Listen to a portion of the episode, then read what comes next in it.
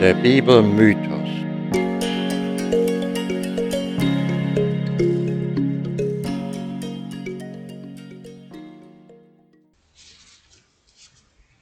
Ich begrüße erneut die Hörerinnen und Hörer zu einer weiteren Folge des Podcasts Der Bibelmythos. Ist das noch zu glauben? Ich habe mich ja bereits hinlänglich vorgestellt, aber ich wiederhole noch einmal, ich bin Peter, Betriebswirt und Soziologe im Ruhestand und derzeitig emsig mit der Aufarbeitung der Bibel und der europäischen Geschichte beschäftigt.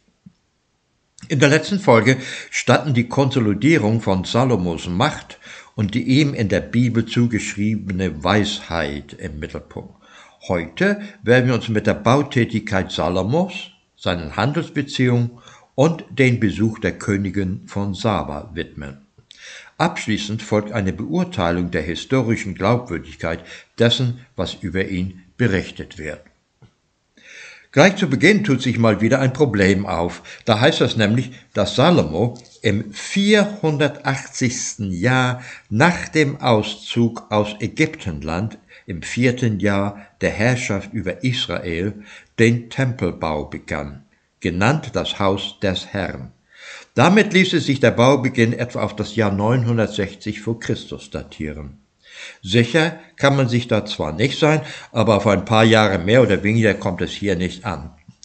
Addieren wir aber nun zu 960 die Zahl 480, dann kommen wir auf das Jahr 1440 vor Christus, in dem der vorstehenden Zeitangabe nach der Auszug aus Ägypten stattgefunden haben musste. Doch das steht im Widerspruch mit anderen Angaben in der Bibel. Im Exodus wird ja direkt Bezug auf die Sklavenarbeit der Israeliten in Ägypten genommen. Es heißt im zweiten Buch Mose Kapitel 1.11 und sie bauten dem Pharao die Städte Philom und Ramses als Vorratsstädte. Das kann sich nur auf die Bautätigkeit des Ramses II. beziehen, und der regierte im 13. Jahrhundert vor Christus, also 200 Jahre später. Der Bibel nach ließ Salomon also einen großen Tempel bauen, etwa 35 mal 10 Meter was ihn tatsächlich zu einem der größten Tempel seiner Zeit gemacht hätte. Allerdings, wie der Theologe Christian Frevel betont, hätte solch ein Bau die Wirtschaftskraft des Landes bei weitem überstiegen. Mehr dazu später. Salomo ließ noch eine Vorhalle bauen sowie Gänge um das Haus herum. Das Innere des Tempels war unterteilt in einen Hauptraum mit dem angrenzenden Chorraum, dem Allerheiligsten mit der Bundeslade. Alles war mit Zedernholz verkleidet, mit Gold überzogen und mit Schnitzereien verziert. Am Eingang zum Allerheiligsten standen nebeneinander zwei mit Gold bedeckte Cherubime, dessen Flügel aneinanderstoßend von Wand zu Wand reichten. Im Vorhof, dem Schauplatz der Opferung mit Altar, befand sich ein Bronzebecken, das man als Meer bezeichnete und das auf zwölf aus Bronze gegossenen Rindern stand. Das Fassungsvermögen dieses Beckens, genutzt für rituelle Waschung der Priester, wird von Frevel auf 39.000 Liter geschätzt.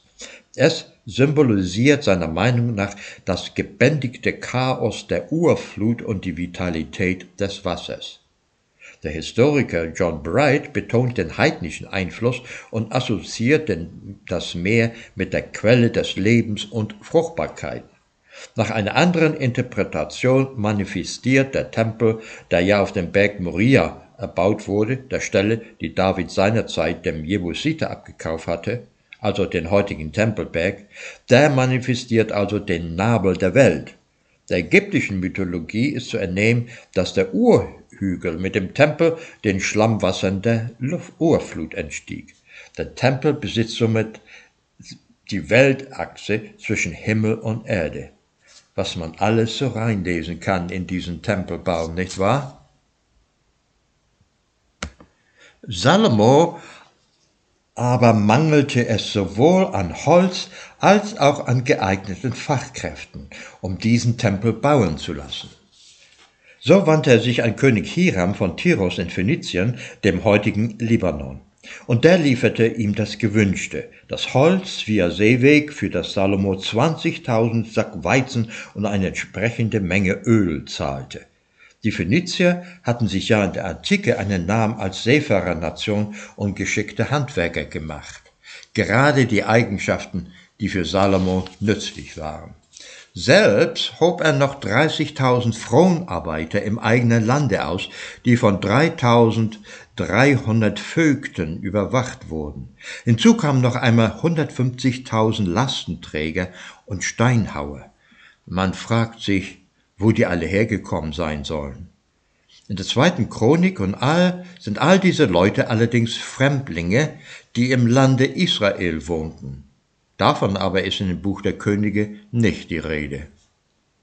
Die Arbeiten am Tempel standen fortan unter der Oberaufsicht eines Phöniziers, ein gelernter Kupferschmied, der alle Werke aus Kupfer einschließlich des Messbeckens, den Gestellen, den aus Bronze gegossenen Verzierungen einschließlich der Cherubime und allerlei Geräten für die Opferung machen ließ.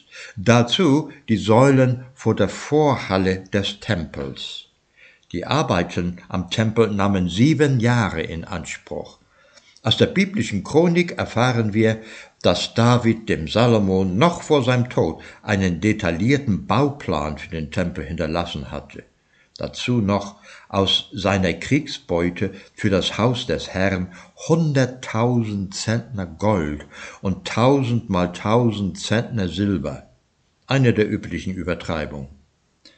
Noch länger Nämlich 13 Jahre dauerten die Arbeiten am nächsten Großprojekt, dem Palast und dem Libanon-Waldhaus, eine Art Versammlungsraum, dazu noch Thronhalle, Gerichtshalle und das Haus für Salomos ägyptische Frau. Diese Gebäude fielen dementsprechend noch gewaltiger aus und ihr Inneres war noch beeindruckender. Als nun all die Baumaßnahmen beendet worden waren, kam die Einweihung des Tempels. Dazu ließ Salomo die Ältesten aus ganz Israel zusammenrufen und sich versammeln. Die Priester zusammen mit der Gemeinde Israel trugen dann feierlich die Bundeslade mit den steinernen Tafeln des Mose hinauf und brachten sie in das Allerheiligste des Tempels. Daraufhin füllte die Wolke des Herrn den Tempel, und es war jetzt Salomo selbst, der in priesterlicher Funktion sich der ganzen Gemeinde zuwandte und sie segnete.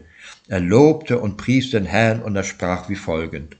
Herr Gott Israels, es ist kein Gott weder droben im Himmel noch unten auf Erden dir gleich. Und äh, weiter sprach er, nun, Gott Israels, lass dein Wort wahr werden, das du deinem Knecht, meinem Vater David, zugesagt hast. Aber sollte Gott wirklich auf Erden wohnen? Siehe, der Himmel und alle Himmel, Himmel können dich nicht fassen. Wie sollte es dann dies Haus tun, das ich gebaut habe? Salomo erwähnt nun eine Reihe von Katastrophen, die das Land befallen würden, sollte sich das Volk an Gott versündigen, darunter die Gefangenschaft in einem fremden Lande, Dürre, Hungersnot, Pest, eine Heuschreckenplage und so weiter.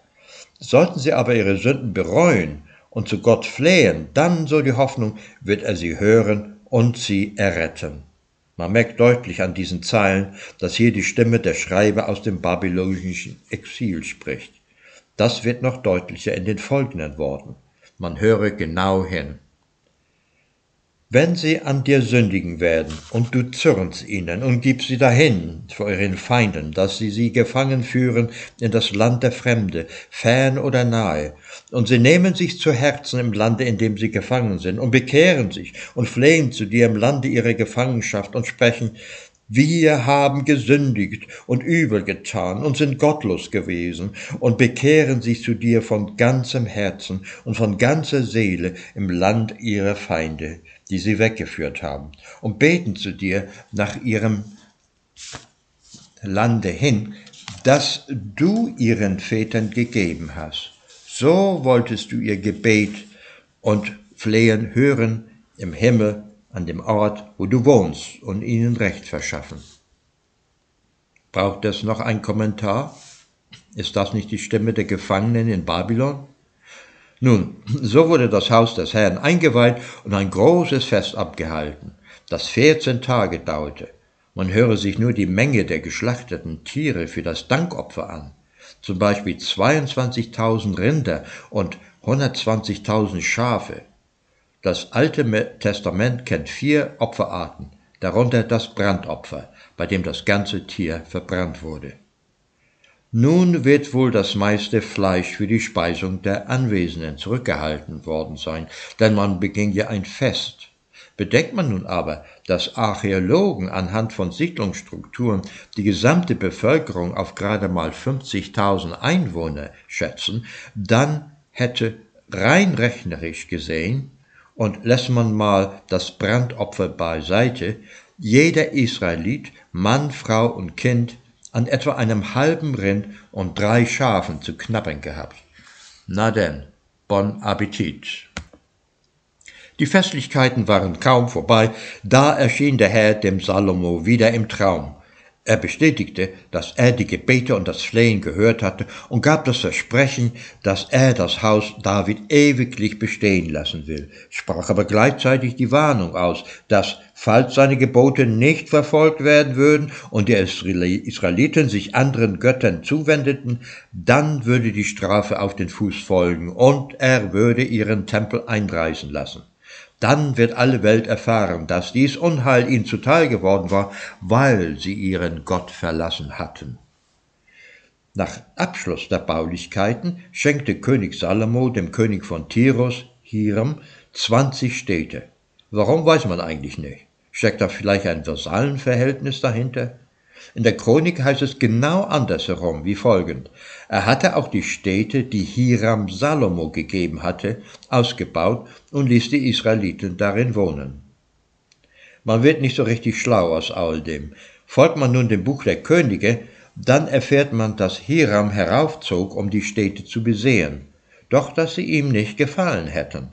Nun, wie dem auch sei, der Pharao schenkte seiner Tochter, Salomos Frau, den Ort Geser, den er vorher eingenommen, verbrannt und dessen Bevölkerung erschlagen hatte. Salomo nahm das Geschenk gerne an und ließ die Stadt wieder aufbauen. Auch Hazor und Megiddo ließ er ausbauen, sowie eine Mauer um Jerusalem errichten. Wohl um all diese Bauarbeiten durchführen zu können, ließ er von den Nachkommen der unterworfenen Völkern wie den Amoritern und Jebusiten Fronleute ausheben, allerdings nicht in Israel, wie noch extra betont wird, wohl um den Eindruck zu verwischen, dass Salomo sein eigenes Volk zu Sklaven machte. Aber im ersten Buch der Könige 527 heißt es noch ganz anders. Wie dem auch sei, Salomo baute auch Schiffe in Eilat am Roten Meer, die von erfahrenen phönizischen Seeleuten gesteuert wurden. Die kamen bis nach Ophir, von wo sie viel Gold mitbrachten. Wo dieser Ort Ophir gelegen haben soll, bleibt ein Rätsel. Vielleicht in der Nähe von Jemen, woher ja auch die sagenhafte Königin von Saba stammen sollte. Die kam nämlich auf Besuch zu Salomo. Wollte sie sich doch persönlich von seiner Weisheit und seinem legendären Reichtum überzeugen. Natürlich brachte sie auch viele kostbare Geschenke mit, darunter Gold und Edelsteine. Auf alles, was sie Salomo befragte, hatte dieser eine Antwort. Die überreiche Ausstattung mit den edelsten Materialien sowie seinen Hofstaat, das versetzte sie eins aufs andere Mal in Staunen. Und noch einmal gab sie dem König aus ihrem eigenen Reichtum, und Salomo wollte da beim Abschied nicht zurückstehen und gab ihr alles, was sie sich erbat. Hat das eine König von Saba je gegeben? Für John Bright ist es zumindest vorstellbar, doch historisch spricht nicht viel dafür. Die Existenz eines Königtums von Saba ist erst für das neunte bzw. achte Jahrhundert bezeugt und dort gab es keine Königinnen, sondern nur Könige. Es gab allerdings eine arabische Königin namens Sabibe, Kürzel Saba im achten vorchristlichen Jahrhundert, die dem assyrischen König Tiglat-Pileser Tributzahlungen in Form von Geschenken leistete. Bemerkenswert ferner ist, dass der Legende nach Salomo und die Könige von Saba ein Kind gezeugt hatten, dem sie den Namen Menelik gaben. Sogar der letzte Kaiser Äthiopiens, Haile Selassie, führte seinen Ahnenstamm bis auf diesen Menelik hinab. Die Bibel gibt nun ausführlich auf den sagenhaften Reichtum Salomos ein. Das Gold kam zentnerweise in sein Land. Sein eigener Thron war natürlich aus Elfenbein geschnitzt und mit Gold überzogen. Es gab so viel Gold, dass man das Silber praktisch als wertlos erachtete. Es gab davon so viel wie Steine. Salomo war auch groß in den Federhandel eingestiegen, was ihm viel Profit brachte. Er besaß 1400 Wagen und 12.000 Gespanne. Wie bescheiden der Autor, denn in der Chronik wird die Zahl der Wagen schon mal auf 4000 aufgerundete, während die gleiche Zahl von Gespannen vermeldet wird. Wie bereits in der letzten Folge angedeutet, hatte Salomo an die tausend ausländische Frauen aus Moab, Edom und so weiter, und die verehrten jede auch ihre eigenen Götter. Er soll sie ja auch alle geliebt haben. Das muss ihn sehr beschäftigt haben. Die Frauen hatten ihn auch zu anderen Göttern geneigt gemacht, darunter die Astarte, und baute ihnen zu Ehren sogar Kultplätze auf, auf Anhöhen. Das wollte Gott nicht noch weiter mit ansehen. Er wurde richtig gegen sauer auf Salomo und beschuldigte ihn, die Gebote übertreten zu haben, obwohl er doch vorgewarnt worden war. Er stellte in Aussicht, dass nach seinem Tod das Königtum zerbrechen und nur noch ein Teil, Juda nämlich, seinem Sohn überlassen werden wird, weil er sich nun mal noch David verpflichtet fühlte.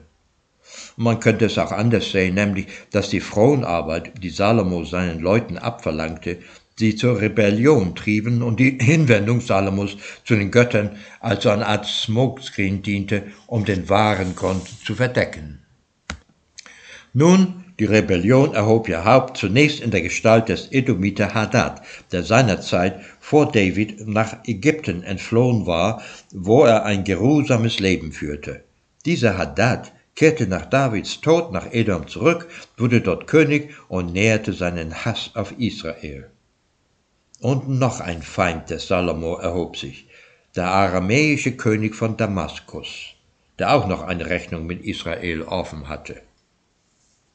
Der wohl gefährlichste Widersacher aber war jener aus dem eigenen Haus, der Ephraimiter Jerobeam, den Salomo zum Oberaufseher befördert hatte. Eines Tages, als Jerobeam Jerusalem verließ, begegnete ihm ein Prophet, der vor ihm eine symbolische Handlung vollzog. Er zerriss nämlich seinen neuen Mantel in zwölf Stücke und gab Jerobeam zehn davon.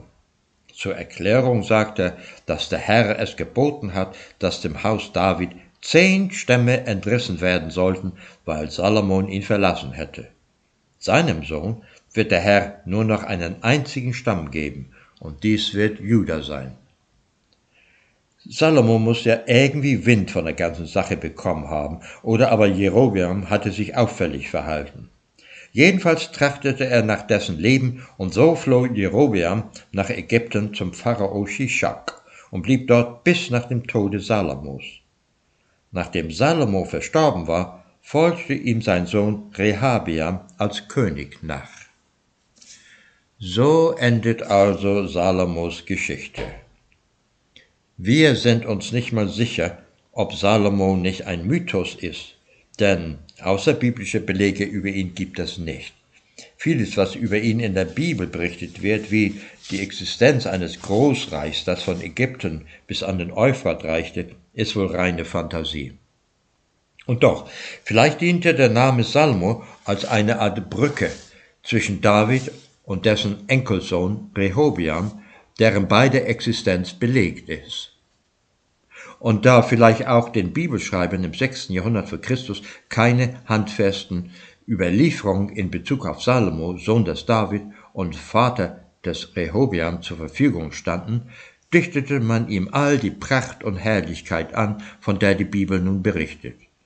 Was ist also von seinen Bautätigkeiten, seinen angeblichen Handelsbeziehungen und seinen Reichtum, überhaupt von seinem Großreich zu halten? Von Salmos Tempel und Palast haben sich keine Spuren finden lassen. Allerdings verwunderlich ist das auch nicht, denn auf dem Tempelberg in Jerusalem dürfen keine Ausgrabungen vorgenommen werden. Befinden sich dort doch die heiligen Stätten der Muslime. der Tempeldom und die Al-Aqsa-Moschee. Aber gibt es Hinweise auf Salomos Bautätigkeiten in den Orten Megiddo, Hazor und Gezer, die der Bibel nach Salomo hat ausbauen lassen? Um es vorweg zu sagen, man hat bei Ausgrabungen relativ gut erhaltene Baureste gefunden, insbesondere das sogenannte Sechskammertor und davon je eins in jeder der obigen Orte. Nun besteht keine Einigung über die Datierung dieser Tore. Während die bibeltreuen Archäologen davon ausgehen, dass sie in der Zeit Salomos gebaut worden sein müssen, beharren andere, dass sie etwa 100 Jahre später zu datieren sind, nämlich in die Zeit der nordisraelitischen Omridenkönige. In diesen Streit zwischen den Gelehrten wollten wir uns nicht einmischen. Entschieden ist er noch nicht, auch wenn sich die Evidenz zugunsten einer späteren Datierung zuneigt. Das meint auch die Theologin Barbara Schmitz. Und sie konstatiert, dass die archäologischen Befunde eine deutlich andere Sprache als die biblischen Texte sprechen. Nebst Schmitz äußert sich auch die Theologin Melanie Pates kritisch über die biblischen Aussagen. Sie moniert zum, zum Beispiel die vielen Ungereimtheiten und Widersprüche, auch dass beide David sowohl als Salomo jeweils 40 runde Jahre regiert haben sollen, was doch sehr symbolhaft klingt. Sie bezweifelt auch stark, dass die ausgegrabenen sechs Kammertore in Verbindung mit Salomos Bautätigkeit stehen. Ähnliche sind zum Beispiel in der Philisterstadt Ashdod und der judäischen Stadt Lachish gefunden worden, und die sind für eine andere Zeit bezeugt. Nun soll der Bibel nach Salomo nicht nur ein großer Bauherr gewesen sein, angeblich hatte er auch mit allen Nachbarländern einschließlich Ägypten ausgedehnte Handelsbeziehungen geknüpft. Lassen sich die nachweisen? Hier hakt der Theologe Ben Schipper ein. Seiner Meinung nach setzen die Angaben über Salomos umfangreiche Handelsbeziehungen und Außenkontakte historische Verhältnisse der Assyrerzeit, das heißt des 8. 7. Jahrhunderts voraus. Ein internationaler Handel lässt sich bereits für das 10. Jahrhundert nachweisen. Doch Juda Israel partizipierte daran noch nicht. Die damals bekannten Handelswege führten allesamt an der Bergregion vorbei, vor allem zu den Küstenstädten der Philister und Phönizier. Auch lassen die Ortsangaben in der Liste des Pharaos Shishon, der 925 vor Christus einen Eroberungsfeldzug in das palästinische Land durchführte, einen Hinweis auf Jerusalem vermissen, während andere Orte südlich und nördlich von Juda wie Megiddo erwähnt werden was darauf schließen lässt, dass Jerusalem in der Zeit noch keine große Rolle spielte. Es kann allerdings eingewendet werden, dass Jerusalem verschont worden war, weil dessen König dem Pharao Tributzahlungen leistete. Auffällig ist aber, dass keinerlei jüdische Orte unter den immerhin 155 Ortsangaben zu finden sind. Auch die Angaben über den angeblichen Pferde- und Kupferhandel halten einer weiteren Prüfung nicht stand. Und so wird man wohl schließen müssen, dass, wer immer Salomo gewesen sein mag, er kein bedeutender Herrscher gewesen war. Alles deutet darauf hin, dass wie zu Zeiten Davids, auch in der Zeit Salomos, Israel Juda im Konzert der Großen nur Randerscheinungen waren. Die ausgegrabenen Dörfer lassen auf eine ärmliche Kultur schließen und überhaupt die, Religion war, die Region war nur dünn besiedelt gewesen, insbesondere Juda.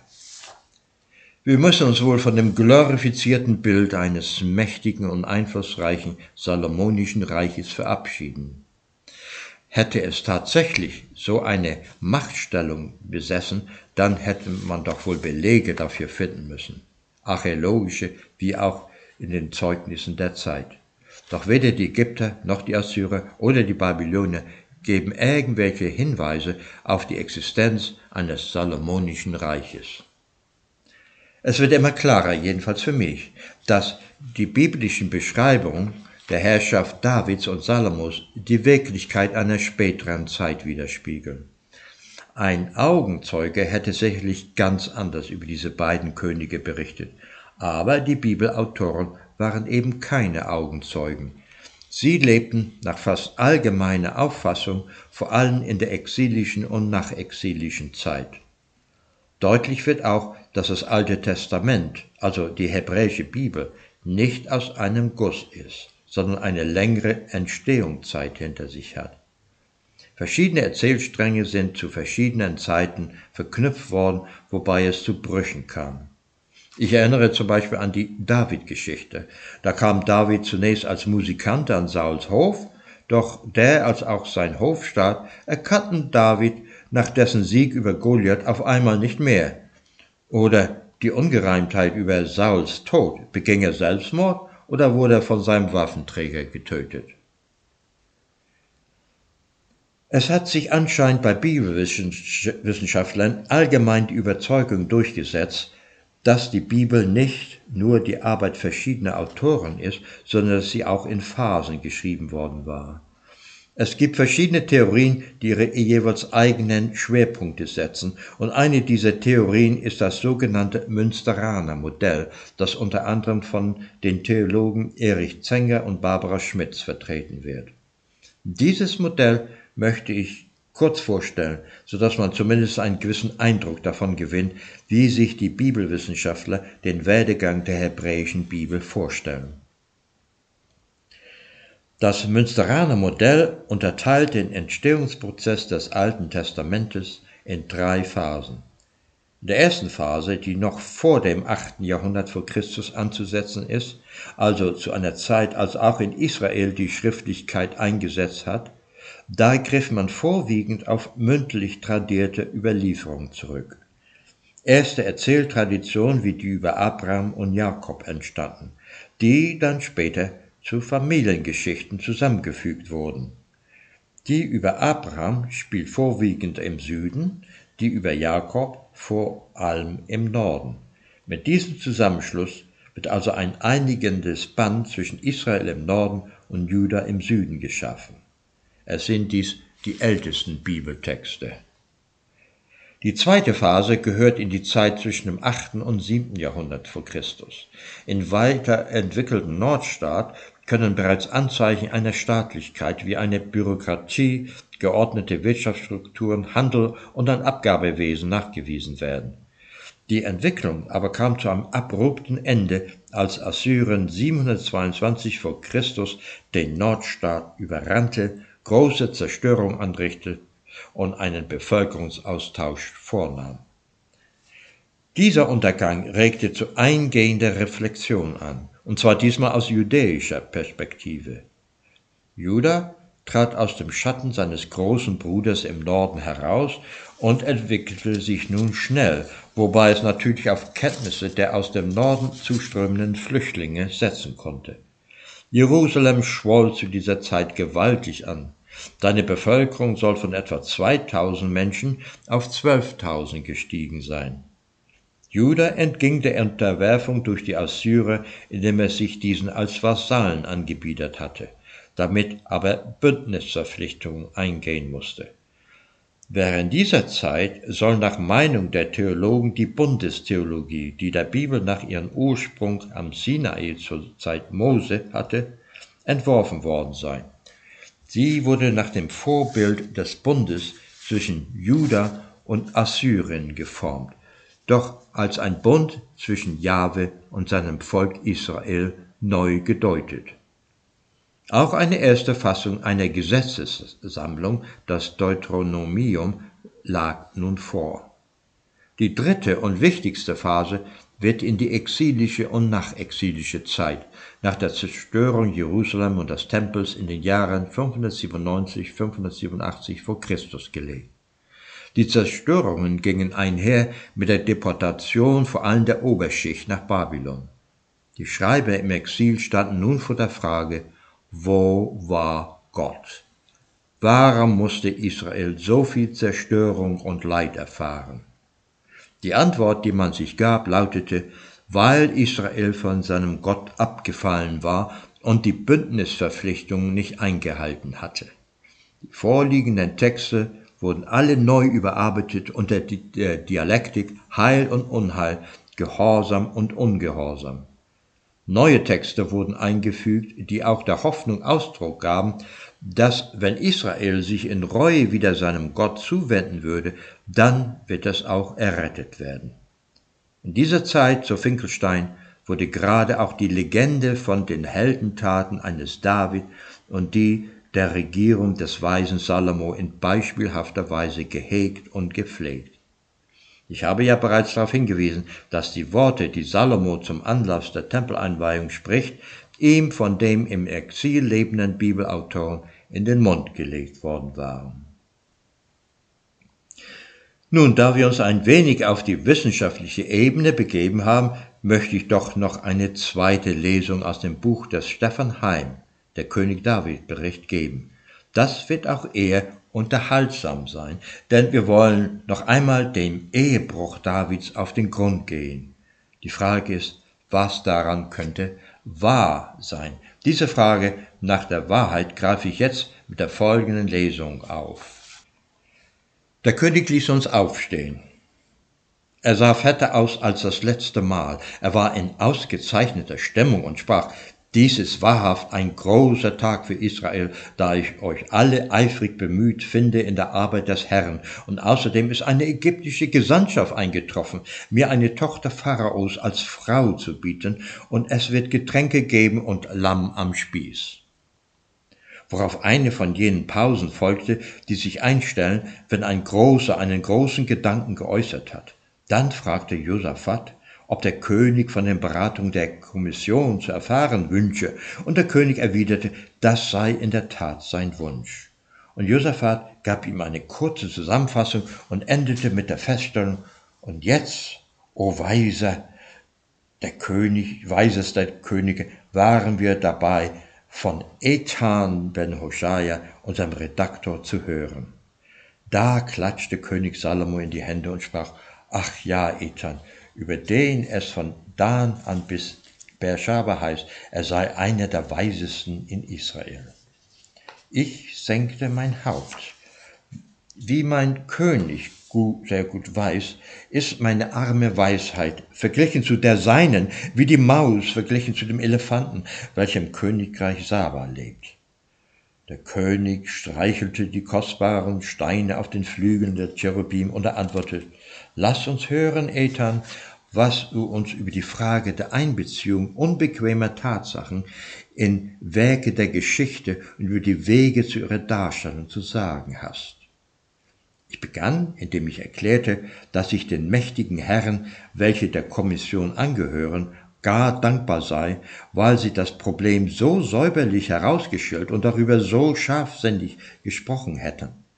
Auf der Grundlage Ihres Streitgesprächs, so sagte ich, hätte ich eine Liste der verschiedenen Möglichkeiten, wie man mit unbequemen Tatsachen verfahren könnte, aufgestellt. A. Alles zu berichten. B. Mit Diskretion zu berichten. C. Gar nicht zu berichten. Also alles zu berichten, Möglichkeit A, sei offensichtlich unweise. Das Volk zöge sehr rasch die falschen Schlüsse und bildete sich ebenso rasch falsche Meinungen über Personen, die hochgeschätzt zu werden verdienten. Gar nicht zu berichten, Möglichkeit C, sei ebenso unweise, die Dinge sprechen sich doch herum und die Leute erfuhren immer, was sie eigentlich nicht erfahren sollten. Damit verbliebe uns Möglichkeit B, mit Diskretion zu berichten. Diskretion, nun sage ich, sei keineswegs gleichzusetzen mit Lüge. Der weiseste der Könige Salomo würde den Gebrauch von Lügen in einer Geschichte seines Vaters, König David, bestimmt nie gutheißen. Diskretion sei Wahrheit gezügelt durch Weisheit. Der Historiker Ethan grübelte über die Arbeit an dem König David Bericht wie folgend. Euer Diener ist überwältigt von der Schärfe eures Gedankens, sagte ich. Außerdem habt ihr das Herz der Sache bezüglich meiner Arbeit am König David Bericht berührt.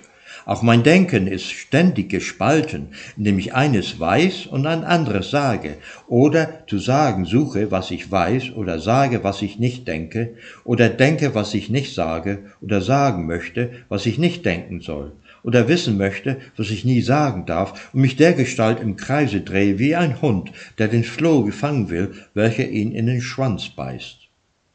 Ich hatte mehr bekannt als gut war und verspürte plötzlich Angst. Er aber sagte väterlich, vielleicht wäre es ratsam, Ethan, du kastriertest dein Denken. Kastration schmerzt nur einmal, danach aber fühlt man sich umso besser. Ruhig, beinahe glücklich. Und vergiss nicht die große Anzahl von Leuten, die nie einen mannhaften Gedanken hatten.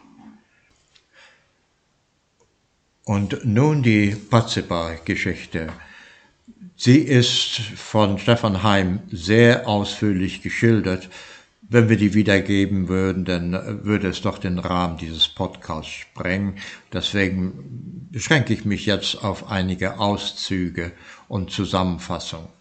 Also, der Ethan, der Historiker, der versucht jetzt herauszufinden, wie sich die Batzeba-Geschichte wirklich abgespielt hat. Das verlangt ihm alles ab, um dem Anspruch, seinem Anspruch der Wahrheit, aber auch dem Anspruch des Königs und des Hofstaats gerecht zu werden. Also er wendet sich zunächst an Nathan, den Propheten, und dieser schildert ihn aus seinen Erinnerungen, wie es sich wohl zugetragen hätte, die Begebenheit nämlich zwischen Batzeba und dem König David.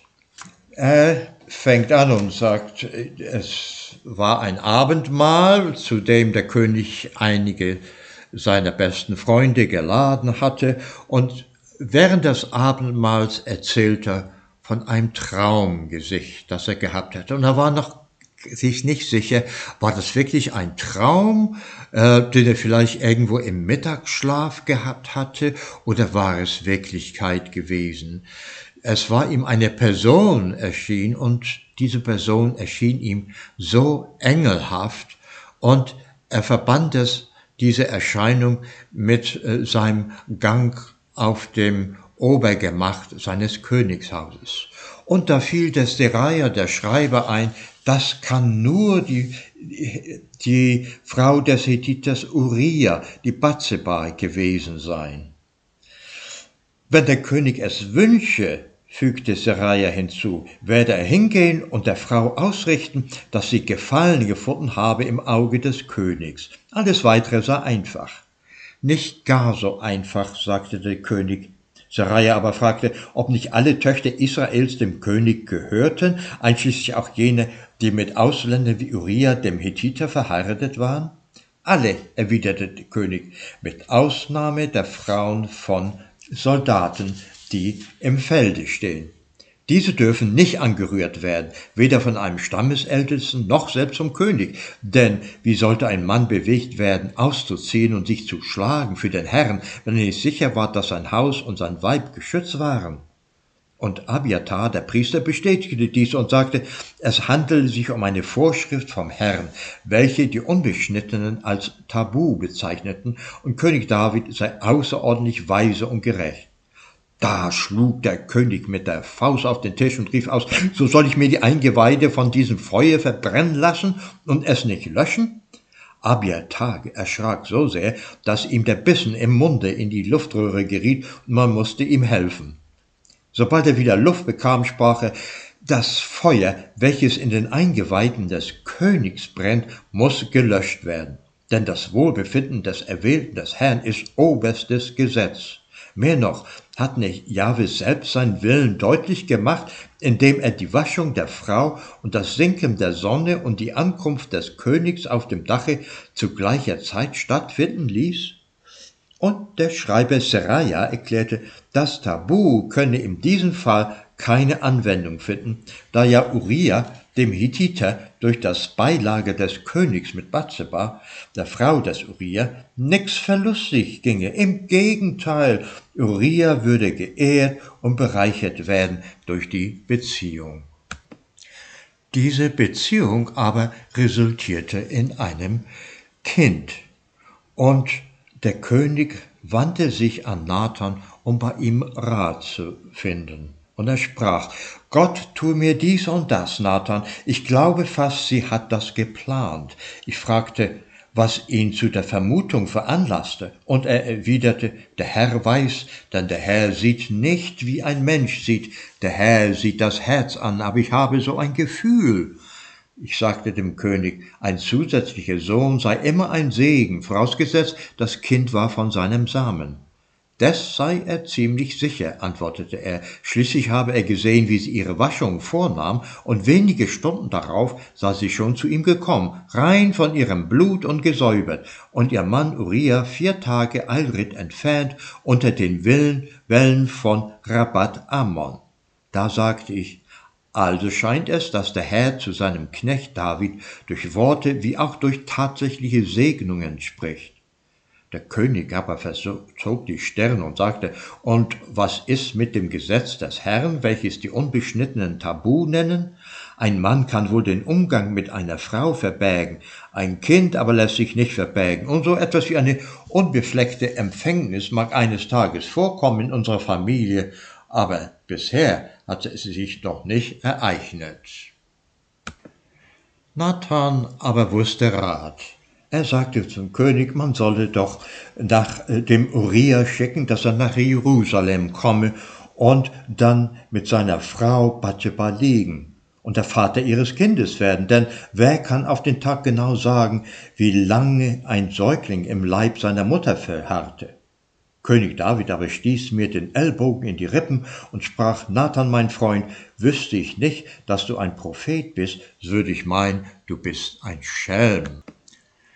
Es wurden also verschiedene Briefe geschrieben an Job, dem Heerführer, an Uriah und so weiter. Und äh, die resultierten dann darin, dass der Uriah tatsächlich in Jerusalem eintraf. Nur beim besten Willen, er wollte nicht bei äh, seiner Frau liegen und äh, legte sich lieber am Tor des Königshauses schlafen.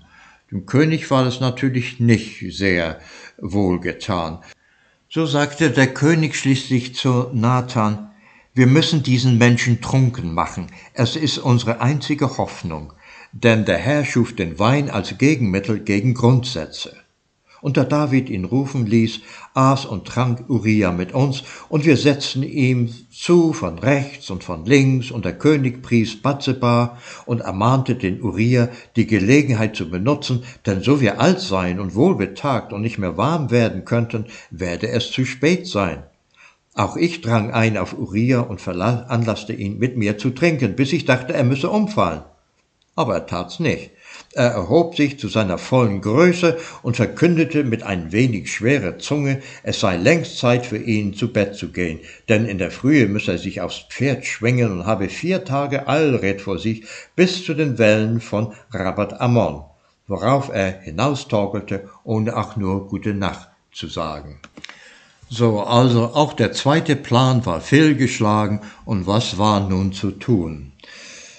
Ja, es äh, resultierte darin, dass ein neuer Brief an Joab geschrieben wurde und äh, der ja aktiv in einen Kampf verwickelt war und ja, der König wies Joab an, möge Jahwe deine Treue durch immer neue Siege belohnen. Stelle Uriah in den Streit da er am heißesten ist, und wende dich hinter ihm ab, so dass er erschlagen werde und sterbe. Und so kam es dann auch, und äh, schließlich wurde dem König Mitteilung gemacht, äh, Uriah ist tot, und die Batzeba hörte auch darüber, wurde, die äh, machte eine Totenklage. Als sie sich nun ausgejammert hatte, da nahm der König sie sich zur Frau nun, das hatte noch ein Nachspiel. Kurze Zeit darauf kam Nathan zum König David und erzählte ihm ein Gleichnis von einem reichen Mann und einem armen Mann. Der reiche Mann hatte sehr viel Tiere und der arme Mann hatte nur ein einziges Schäflein, um das er sich kümmerte. Dieses Schäflein nahm der reiche Mann dem armen Mann ab und setzte es als Braten seinem Gast vor. Und David ergrimmte mit großem Zorn gegen den Reichen, und er sprach zu mir, Nathan, so wahr der Herr lebt, der Mann, der solches getan hat, soll sterben, dazu soll er das Schäflein vierfältig bezahlen, darum, dass er kein Mitleid hatte. Da sprach ich zu David, du bist der Mann. Der König aber sagte, hab ich mir doch gedacht, dass da ein Hintergedanke steckte in deiner Geschichte. Sag mir darum, ist der Herr dir wahrhaftig erschienen oder hast du es dir ausgedacht? Die Knie zitterten mir mächtig, aber der Geist des Herrn war über mich gekommen und ich redete, so spricht der Herr, der Gott Israels, ich habe dich zum König gesalbt über Israel und habe dich errettet aus der Hand Sauls und habe dir einen Haufen Weiber gegeben und ich habe dir das Haus Israel gegeben und das Haus Juda. Und wäre dir das zu wenig gewesen, ich hätte dir noch dies und das dazugelegt. Warum also hast du das Gebot des Herrn missachtet, dass du übel vor seinen Augen tatest? Uriah, den Hittiter, hast du erschlagen durch das Schwert der Kinder Ammons und hast sein Weib dir zum Weibe genommen. Nathan fürchtete schon, jetzt würde der König ihn verprügeln. Aber der König beugte das Haupt und sprach, Nathan, ich habe gesündigt wider den Herrn, aber es ist zumeist Batzebas Schuld. Ich weiß nicht wie und ich weiß nicht warum, ich bin wie Ton in den Händen dieses Weibes. Und dann suchte Nathan den neuen Heerführer Benaja auf. Benaja war der Nachfolger des alten Heerführers Joab, der mittlerweile in Gefangenschaft saß. Und Ethan erzählte dem Benaja, was er so vom Nathan gehört hatte über die Begebenheit zwischen Bathseba und König David. Und du glaubst das alles? Benaja grinste und zeigte sein Gebiss, besonders den Teil bezüglich des rechtzeitigen Tods des Hethiters Uriah, Abgesehen von einer Überbetonung seiner Person, sagte ich, scheint mein Herr Nathan so ziemlich alles berichtet zu haben, was er mit eigenen Augen sah und mit eigenen Ohren hörte. Was nur beweist, bemerkte Benaja, dass der Mensch neben seinen Augen und Ohren auch das wenige an Gehirn benutzen soll, welches der Herr ihm verliehen hat. Ist dir nicht aufgefallen, dass Uriah sich höchst sonderbar aufführte? Siehe, einer kehrt heim aus dem Kriege, er hat im Felde gelagert, es vier Tage geritten, es müde und staubig, aber voller Säfte, und er weigert sich, zu seiner jungen Frau zu gehen, die ihm einen Brief sandte, wie du ihn gelesen hast? Mein Herr wolle seinem Diener verzeihen. Es muss viele Zeugen dafür gegeben haben, dass Uriah sich im Tor des Palastes schlafen legte, bei den Offizieren der Wache und nicht hinabging in sein Haus. Und die Begründung, die er für seine Enthaltsamkeit gab, ähm, die war etwas hochtrabend. Wenn nun Uriah aber bei seiner Frau Bathseba gewesen wäre, wann?